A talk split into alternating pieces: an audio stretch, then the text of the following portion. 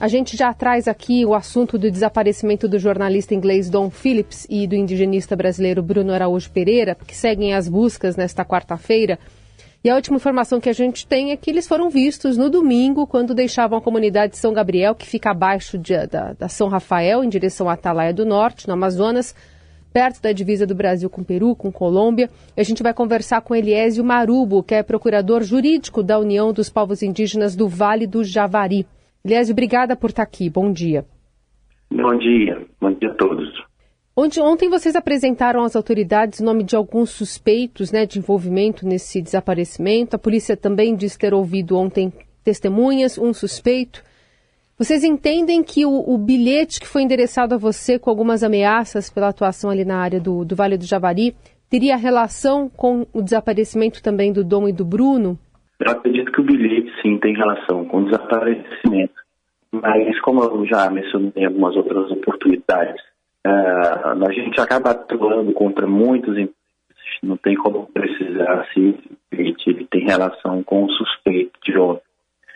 Uh, mas a gente vai continuar uh, atuando para tentar desvendar de, de, que parte ou de que grupo criminoso esse bilhete foi enviado ah, mas a coisa positiva é que já temos alguns suspeitos, esse que foi preso é um dos principais suspeitos, e a gente vai trabalhar nessa esteira. De toda maneira, a nossa equipe continua na terra indígena, na, próximo da terra indígena, na, no local onde o Bruno e o Dom desapareceram. Continuamos trabalhando 24 horas para o quanto antes para vestir dos dois e poder aclarar melhor os fatos. É, Elias, a gente tinha informação até aqui de que esse suspeito tinha sido ouvido pela polícia e liberado, então ele está preso, é isso? É, ele foi flagranteado no dia de ontem, uh, está à disposição da justiça. Agora, certamente, trabalhar para que uh, o promotor peça a dele, em razão do vasto número de provas que há, e esperar que, agora em diante ele siga na marcha processual e a partir daí a gente consiga também é, pedir a habilitação do processo para atuar como assistente na acusação, caso realmente isso aconteça. Ele teria ligação com algum grupo que atua ali na região? Ele tem sim ligação com grupos de pescadores, sobre pescadores e pescadores. Ah, a gente ainda está tentando buscar informações para que para esclarecer de que maneira é, e, em que grau de interesse esse acusado possuía né, nessa, nesse fato. Né? Pescadores e caçadores, você disse a ligação começou a falhar um pouquinho. Sim, pescadores e caçadores. Tá.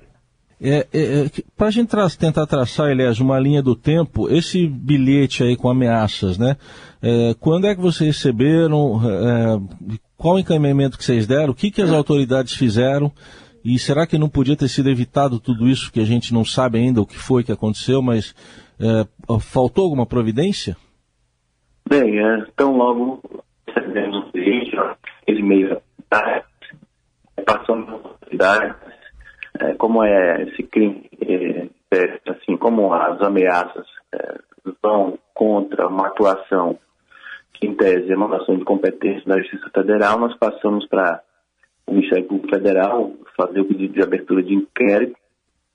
Uh, nós não tivemos resposta ainda dessa, dessa, desse pedido que nós fizemos e Todavia, a gente continuou as atividades com normalidade. Eu acredito que, assim, se tiver, se tiver uma atuação mais efetiva das forças, sobretudo da parte de inteligência, a gente consegue, sim, avançar com algumas informações. É, só que a gente está falando de uma área de fronteira onde os recursos são escassos, cada vez mais uh, o Estado menos presente, e naturalmente que um lugar tão distante, é, certamente estamos investindo muito pouco e, é um lugar que é menos servido, serviços públicos, né? Uhum. E, e, e, você fala dessa proximidade com a fronteira, é, há algum risco de ter cruzado a fronteira, enfim, de, de eles terem saído dessa rota onde os, as forças, as autoridades estão buscando os dois? Não, eu não acredito nisso não. Uhum. Uh, a gente vai continuar, a gente vai continuar buscando por eles. Eu digo a gente e organização porque as forças do Estado têm feito atividades paliativas. Nós temos dormido na região, acampamento. Puxa, Eliésio, está falhando a sua ligação conosco. Não sei se você consegue se deslocar para algum outro lugar, porque a sua voz vai e volta. E aí você começou a falar sobre essa atuação das autoridades federais e estaduais na busca e não está é, conseguindo, a gente não está conseguindo entender o que você está dizendo.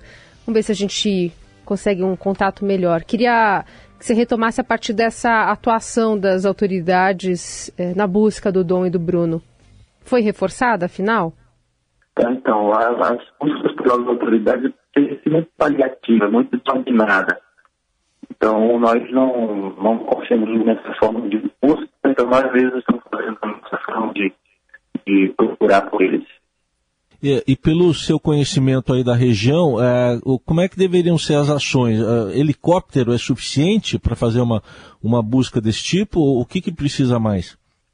Helicóptero mais efetivo, é, uma organização das equipes de busca seria importante, porque Marinha vai para um canto, o exército vai para outro, não vai dar certo nunca. Então a gente precisa fazer da mesma da nossa forma, porque o tempo é nosso inimigo agora. A gente tem que correr atrás e localizar eles e quanto antes.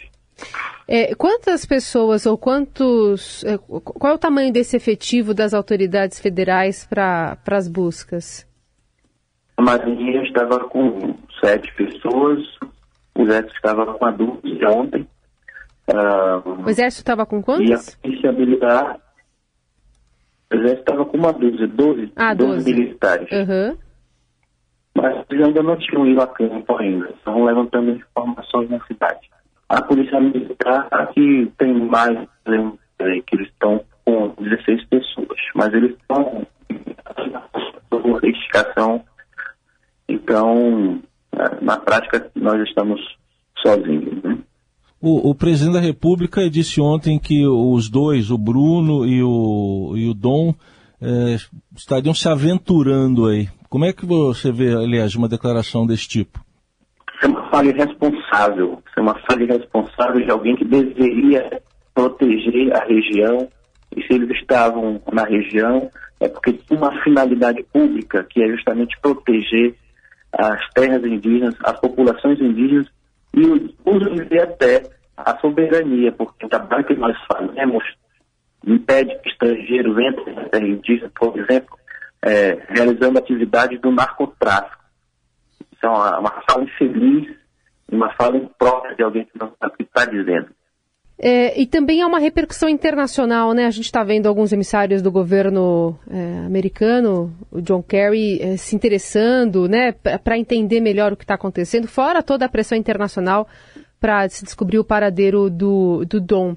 É, você acha que se é, o jornalista inglês que escreve para o importante jornal do Reino Unido não tivesse desaparecido junto com o Bruno, você acha que haveria essa comoção sobre o sumiço dele, dos dois? De forma alguma. Se, se, se somente Bruno tivesse desaparecido, é, eu afirmo para você que seria bom, porque Bruno tem sido perseguido pela alta cúpula da FUNAI. Foi por essa razão é, que ele pediu licença para tratamento de interesse particular, que era do público federal, e a intenção é, da FUNAI sempre foi prejudicar Certamente, se ele estivesse sozinho, nada disso estaria acontecendo. E certamente nós estaríamos procurando por ele sozinhos, como estamos fazendo agora, mesmo com toda essa pressão. Bom, a gente vai seguir acompanhando e, e você estava contando aqui sobre é, essas pessoas que estão fazendo as buscas, mas também por um, um grupo ou grupos de indígenas que também estão fazendo essa, essa varredura. Para a gente ter uma forma de comparação, quantos indígenas estão atuando em relação às autoridades oficiais, Eliésio? As nossas equipes estão trabalhando com pessoas com em torno de 50 indígenas, mas ainda há vários que estão vindo para a cidade no intuito de se juntar às nossas equipes e procurar controle. Ele era uma pessoa muito querida, inclusive entre os indígenas isolados, e inclusive muitos indígenas que nasceram desde o tempo que ele está aqui, receberam o nome dele como forma de de, de homenageá-lo. É isso.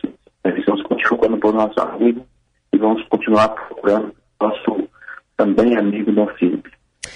Eu sei que é uma, uma, uma, resposta, uma pergunta, na verdade, difícil, mas pela sua experiência e até conhecimento ali nessa área, na região, sabendo que eles desapareceram no domingo, é, até quando há uma esperança de encontrá-los com vida?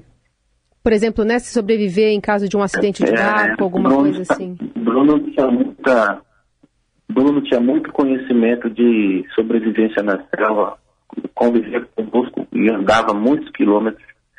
É, eu acredito que pode estar com vida sim. Nós vamos continuar com a busca, acreditamos nesse entendimento e vamos continuar acreditando que está com vida sim. Elias Marubo, procurador jurídico da União dos Povos Indígenas do Vale do Javari, trazendo essas informações atualizadas para a gente sobre as buscas que estão acontecendo lá no Amazonas pelo jornalista inglês e pelo indigenista brasileiro Bruno Araújo Pereira. Muito obrigada pelos esclarecimentos, Elias. Bom trabalho para vocês. Obrigado, também.